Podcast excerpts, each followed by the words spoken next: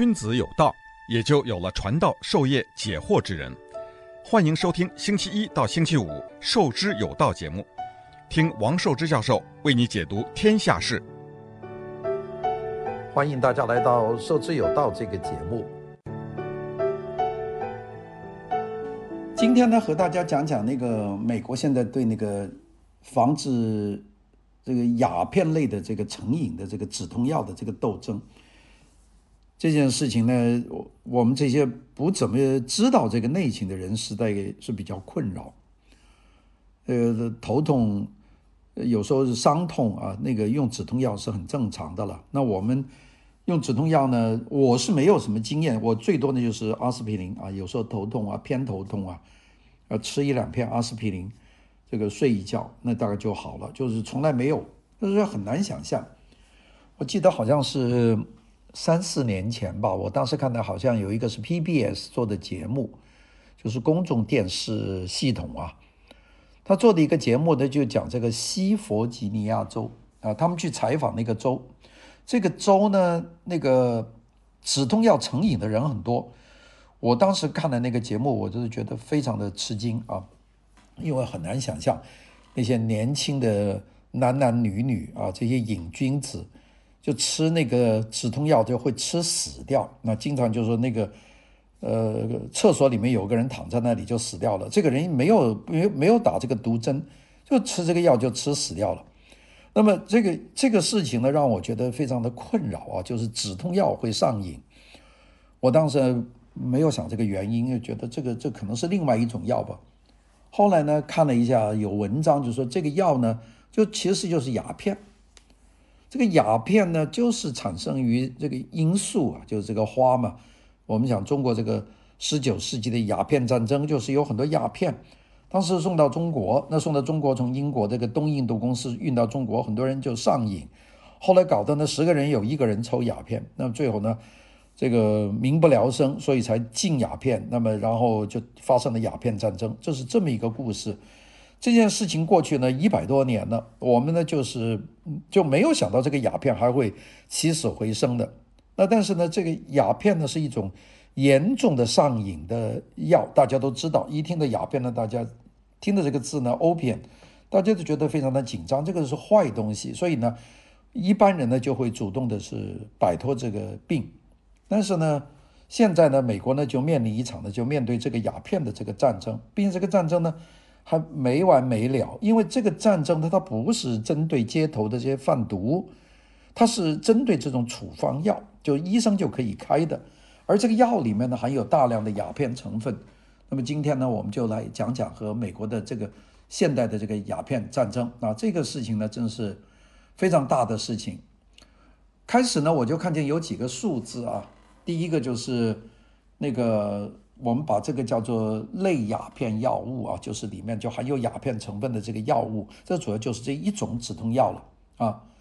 那个这个这种药呢，从公元两千年到现在二十年当中，美国有多少人死于这种药呢？有五十万人，就是用这个药过量就死掉五十万，这是个很大的一个数字啊。我们就看这。呃，一年一二零一九年的这一年，美国人死于毒品过量的有多少呢？有七万人。其中呢，他就说这个七万人肯定都是那些可卡因啊那些东西，不是的。死于这个美国的毒品过量的有百分之七十的案例和这个鸦片类的药品有关，那就是这种止痛药。所以这个这个药的过量的问题啊，差不多成了美国现在的公害了。现在美国政府呢，大概都要想办法呢，要要抗这个药，但不知道怎么搞，因为它不像那个那个白粉啊，这个药是个处方药，就是在柜台可以买到，那个问题呢就很大。我们说每年美国大概有几百万人呢就会用这个药用上瘾的，还更危险的就是由于这个上了瘾的这个母体啊，她生了孩子呢，这些孩子呢，他生出来就对这个药有过瘾。这个这个过瘾的药，所以呢，这个问题很大。那么今天呢，和大家去讲讲这个美国的这个现代的鸦片战争啊。那我们一想到这个毒品呢，就是街头的毒贩呐，墨西哥的走私贩呐，哥伦比亚的毒毒枭啊，这个街头的黑帮啊，这个我们想的都是这个。那但是呢，我们想想这一次我们讲的这个鸦片战争呢，它的主角呢就与众不同，它不是南美洲的毒枭，也不是墨西哥的走私犯，而是这些大型的制药公司。这个发药品的呢，在药房里面买，它是医生开的处方。那这个事情呢，是一个非常奇怪的事情。我呢，在没有看这个资料文章以前呢，我也不太知道。那今天呢，也就是按照我看到的跟大家讲一讲。这个做这种药的公司啊，这这个药，这个药呢，就是一种止痛药了。这个药，这个药呢，呃，叫做 X contain 啊。Oxycontin，O X Y 啊，原来叫做 C O D O N E，现在就改了这个名字。我们等下会讲，这就是一种很很普通的止痛药啊，就是你呃痛了你就去找医生，医生就给他开一个止痛药，这个很很灵的药。那么为什么这个药会变成鸦片呢？我们今天和大家讲起来。这个药的公司呢叫 Purdue Pharmacy 啊，大家听这个名字叫普渡啊。美国有个大有个大学叫普渡大学。那首先要跟大家讲明，这个 Purdue Pharmacy 和 Purdue University 是没有关系的，一点关系都没有，就是名字的巧合。所以大家千万不要乱想，就是这个普渡制药公司。这个普渡制药公司呢，原来是是生产一些非常低档的药。油膏啊，涂手的呀，这种这是非常低档的。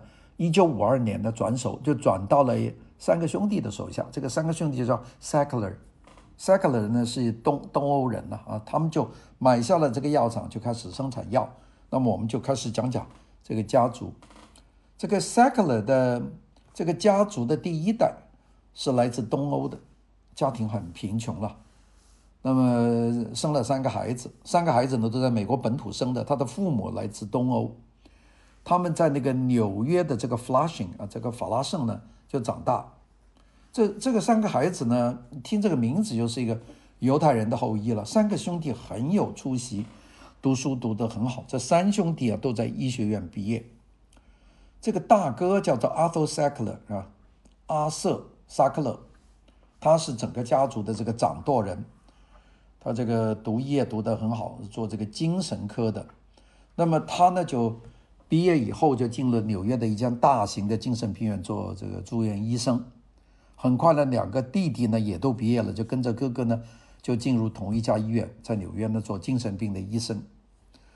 那个 Arthur Sackler 呢，在这个精神病院里面呢，就接触到一些非常新的科学的理论。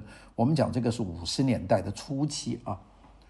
那么，其中有一个理论，就是所有的神经的刺激啊，脑神经的刺激啊，都源自大脑分泌的某种化学的物质，那就是有种化学品。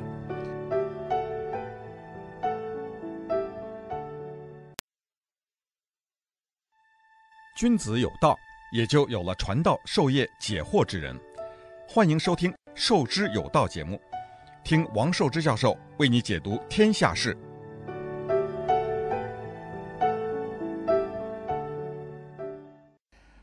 为什么精神病人有病呢？就是因为大脑里面的化学物质呢，它的分泌失调，呃，本来应该生产这么多量，有时多了，有时少了。那么特别是少了，它那个就产生精神病了。那疼痛也是跟这个有关的。所以那个化学物质，那么他呢就在医学院，这个 Arthur Sackler 呢就知道。当时的制药呢，已经能够制造出各种不同的这种脑分泌的化学物质。那么他呢，就想到，如果有一种人工的化学的药品呢，能够治愈精神病人，那么这个就不就是解决问题吗？你平时你的精神病人，你只能关起来给他一点镇定药。你现在是可以做一种他脑子里缺乏的物质，你给他服用了，他不就治好了？所以阿弗塞克勒不是不是坏人呢，他是知道。他的这个应该做什么？那么他自己要做药，所以他在一九五二年呢，就买下了这家非常小型的制药公司。这家公司呢，在他的手上叫普渡制药，原来叫 Purdue Frederick 啊，就是两个人两个名字，普渡 Frederick。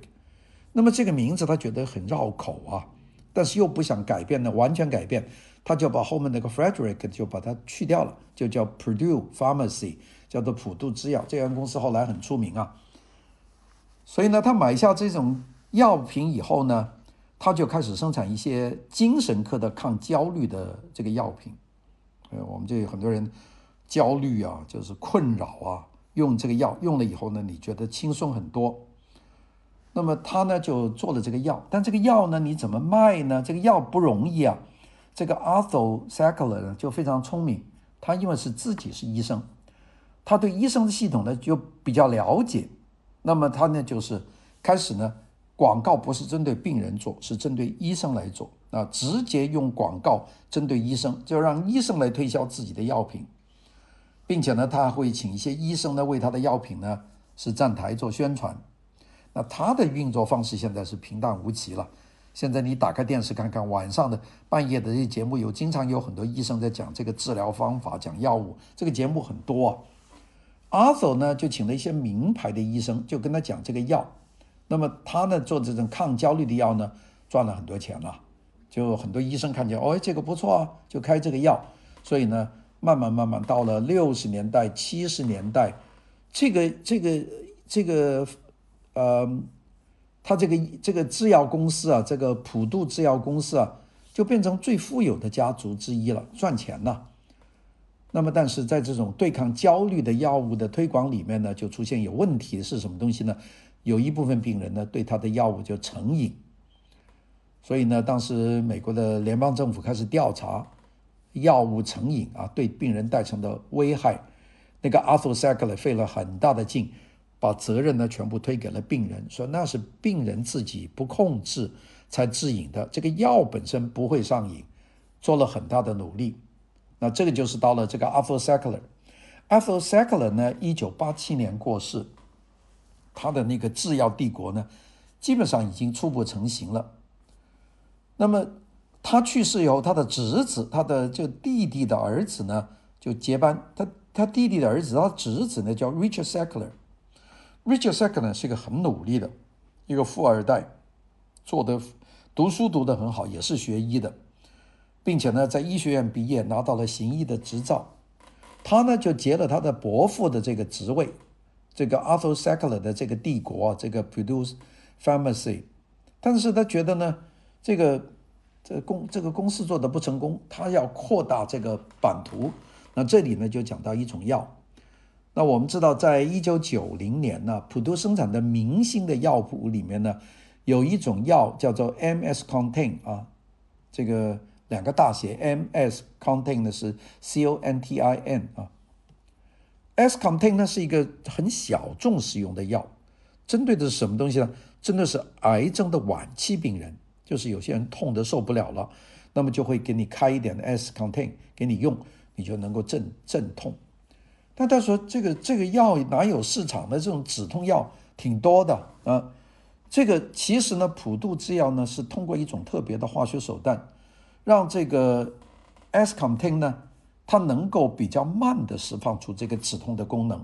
大家知道这个药一用进去，你一下子不痛，但是过了以后还是痛得要命。那么它呢，这个药用呢有八到十二个小时可以慢慢释放出来。那么大家说这个 m s c o n t i n 是个什么样的内容呢？这个很简单，就是吗啡嘛，就 morphine。那么大家知道这个药呢是合法的。我们看那个第二次世界大战的一些打仗的电影，有些士兵中了枪，那旁边的士兵马上从这个这个兜里啊拿出一一个小小的一个针筒，里面有点药，说你放心放心，给你打一针，他就暂时就会不痛，就是这么一种药。这种药呢，它比较灵的，这个 MS Contain，因为它八到十二小时的缓慢的这个释放的这个止痛的能力是很有用的。但是呢，美国有个专利制度，好像是十几年了，你这个发明专利呢就解禁了。好像我们说早年的这个伟哥，这个伟哥过了以后，有多少种类似的药就出来了，它是合法的。所以呢，它这个是有一个专利的到期的日，这个日期，一九九零年呢。普渡这个八十年代发明这个药呢，这个 MS Contain 呢就到期了，所以呢就会有很多公司出来呢就来仿冒这个药，所以这个这个 Purdue Pharmacy 呢它的这个利润呢就会大跳水，那么普渡呢，就需要产生一种做一种新的药，这种新的明星药呢，要能够有用啊，并且能够取代这个老药。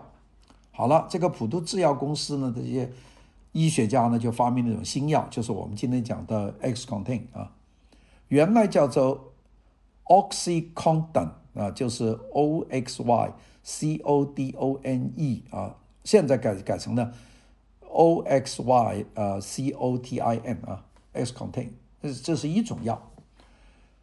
那么这个药呢，它用的路子呢是 M M S contain 的这个路子，那也是通过化学分子的控制，让这个口服的镇痛效果呢，它不会损失全部释放，而是通过这个八到十二个小时慢慢释放出来。那这有什么不同呢？呃，这不同，不同就在这里了。这个 MS MS Contain 呢，它的药物的核心呢是 morphine，是吗啡，而它新发明这个 Oxycodone 或者后来叫做 Oxycontin 这种药的核心呢是鸦片，鸦片的强度比吗啡强一百倍，所以呢，我们说美国如果说做了鸦片这种东西呢，就是这个时候，一九九零年前后啊，好，这个药呢诞生了，也就是魔魔鬼。这个鸦片的魔鬼就诞生了。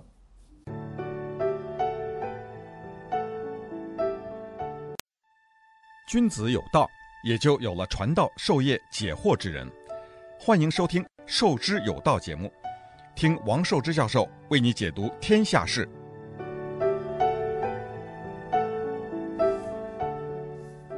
今天呢，和大家讲那个。普渡制药和这个美国的吗啡类的药，因为这个药是困扰美国这么多年的一种致命的这种这种上瘾的物质啊，很多年轻人吃了以后就死掉了，这个不得了。那我们讲了，他在一九九零年左右，他就出了这种新的止痛药，就是 Oxycontin，后来叫做 Oxycontin 啊，Oxycontin。那么这种药呢，联邦政府没有批准。那么九零年、九一年。发明了，到九四年，普渡制药呢就开始向这个 FDA 啊，就是联邦药品、食品药物管理局吧，啊，Federal 这个这个这个 Food 嗯，这个这个呃这个 FDA 吧，他当然要申请这个 permit 啊，他不申请这个 permit，他的通不过。那么他前一种药呢，叫做 MS MS contain 啊，它的受众呢。是，就是癌症的晚期的患者，这个受众群啊非常的小。那么你说你还是做一种药，这种药只是对癌症的晚期的受众，对一个药厂来说呢，这个非常小。所以呢，他就要要让一份呃所有痛的人都可以用的一种非常有用的药。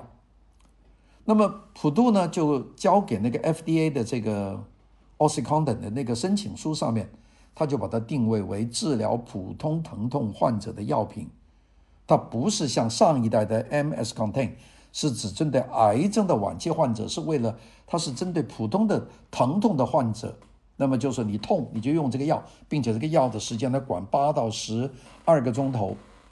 那么怎么样能够通过呢？那么联邦的食品药物管理局 FDA 呢就需要有一个试验的证明，就证明呢。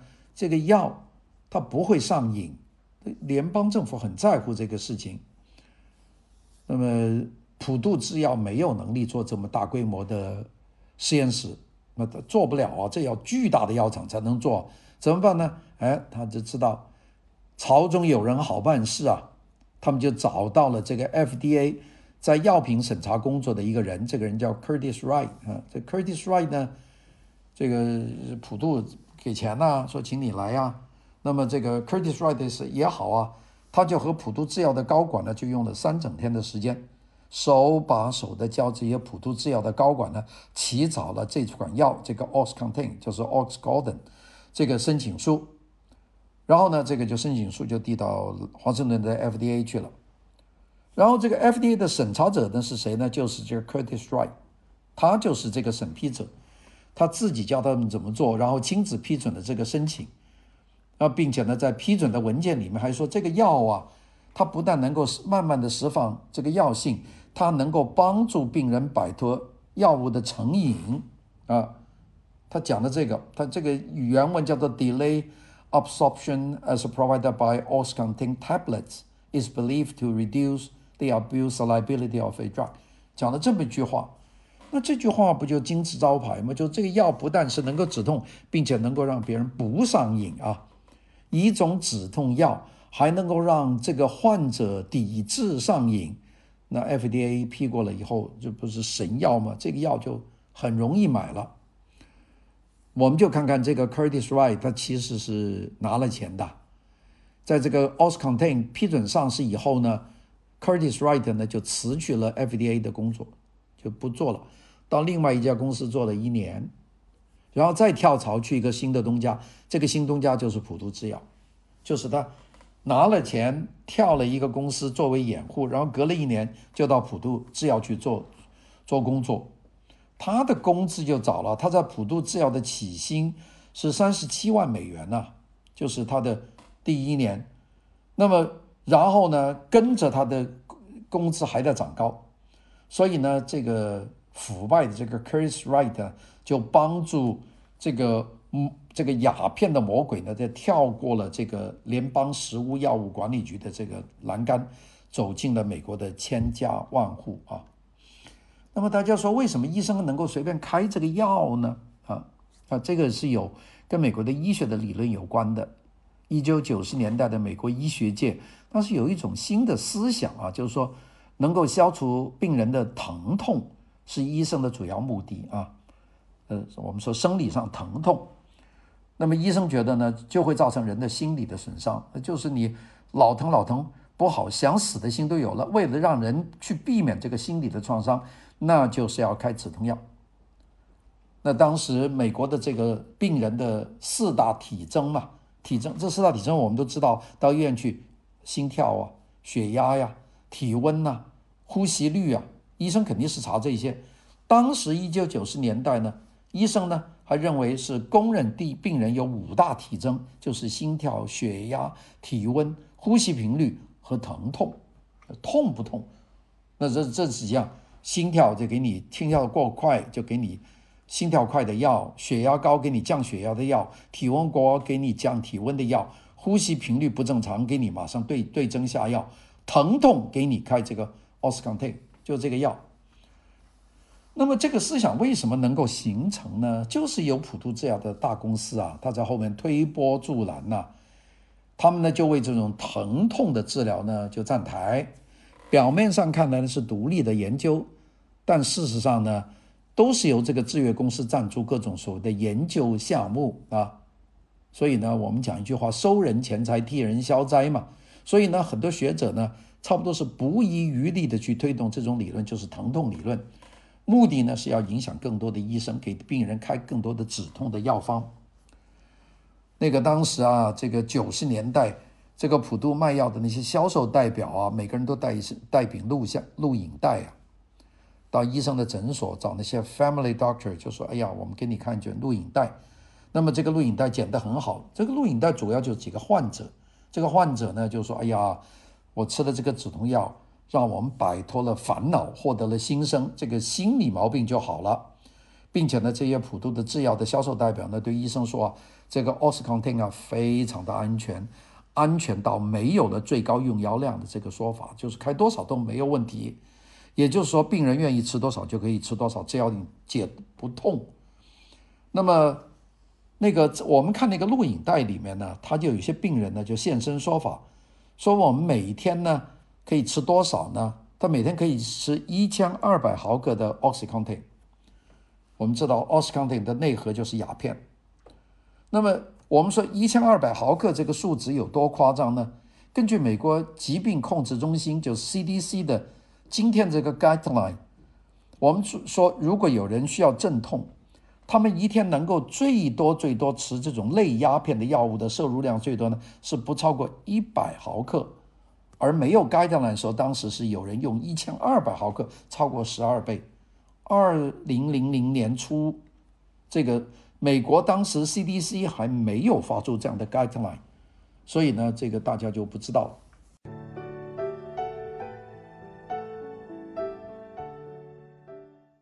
君子有道，也就有了传道授业解惑之人。欢迎收听《授之有道》节目，听王寿之教授为你解读天下事。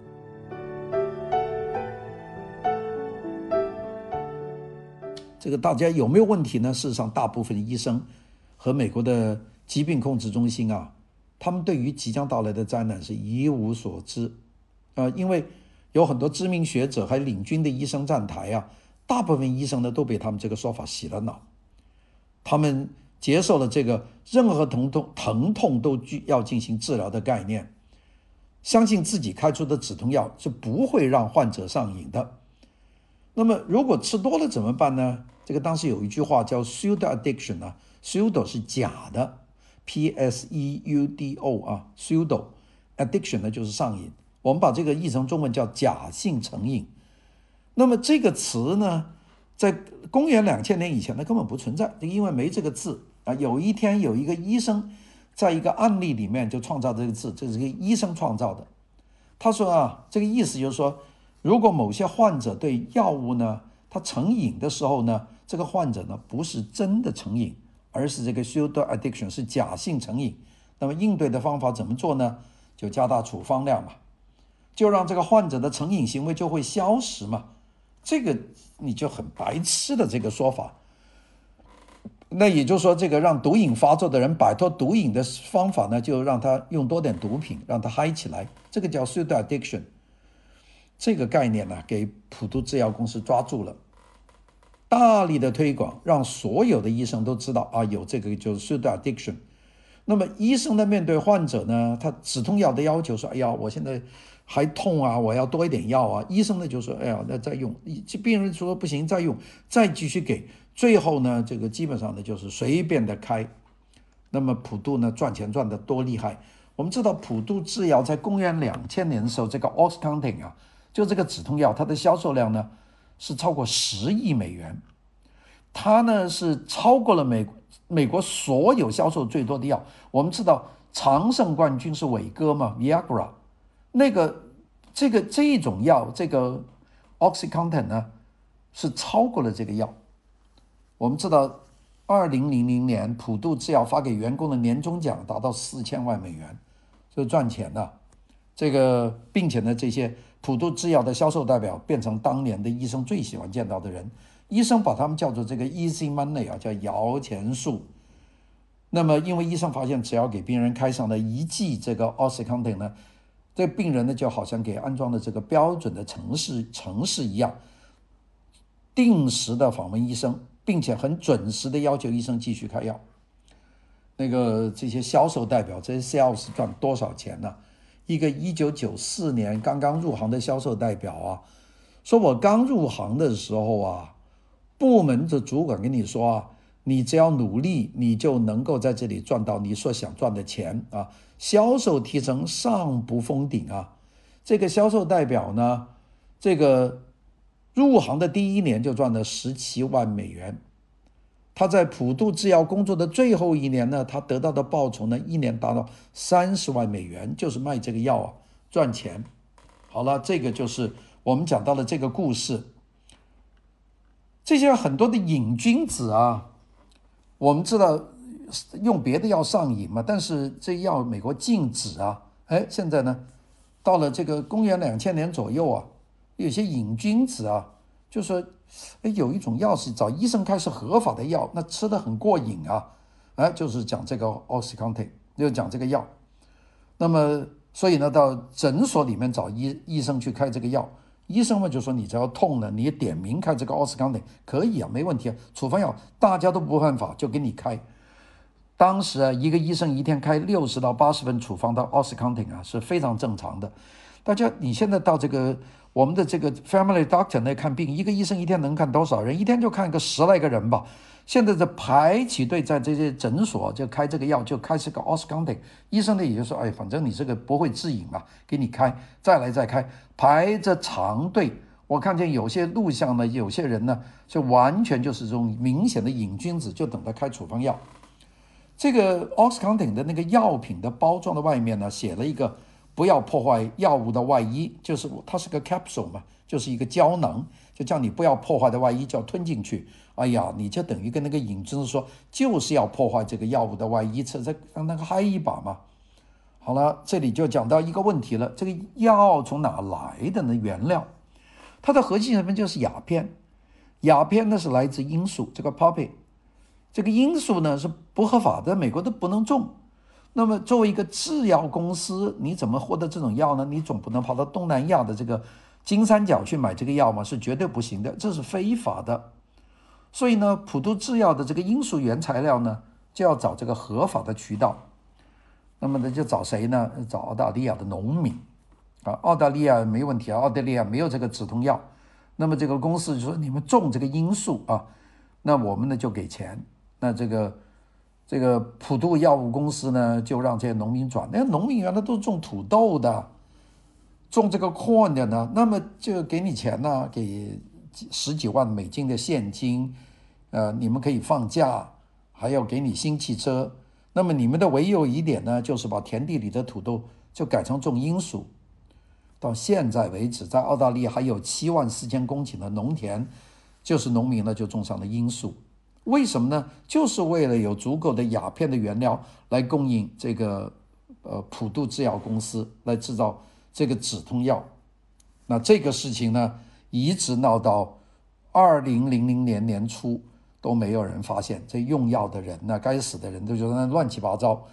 有一个医生发现有问题了。这个医生呢，是一个很小的美国城市叫 Saint Charles。这个医生叫做 R Van Z。这个 R Van Z 呢，发现有问题了，有什么问题呢？这个礼拜一了，在礼拜一和大家聊，谢谢大家的收听，拜拜。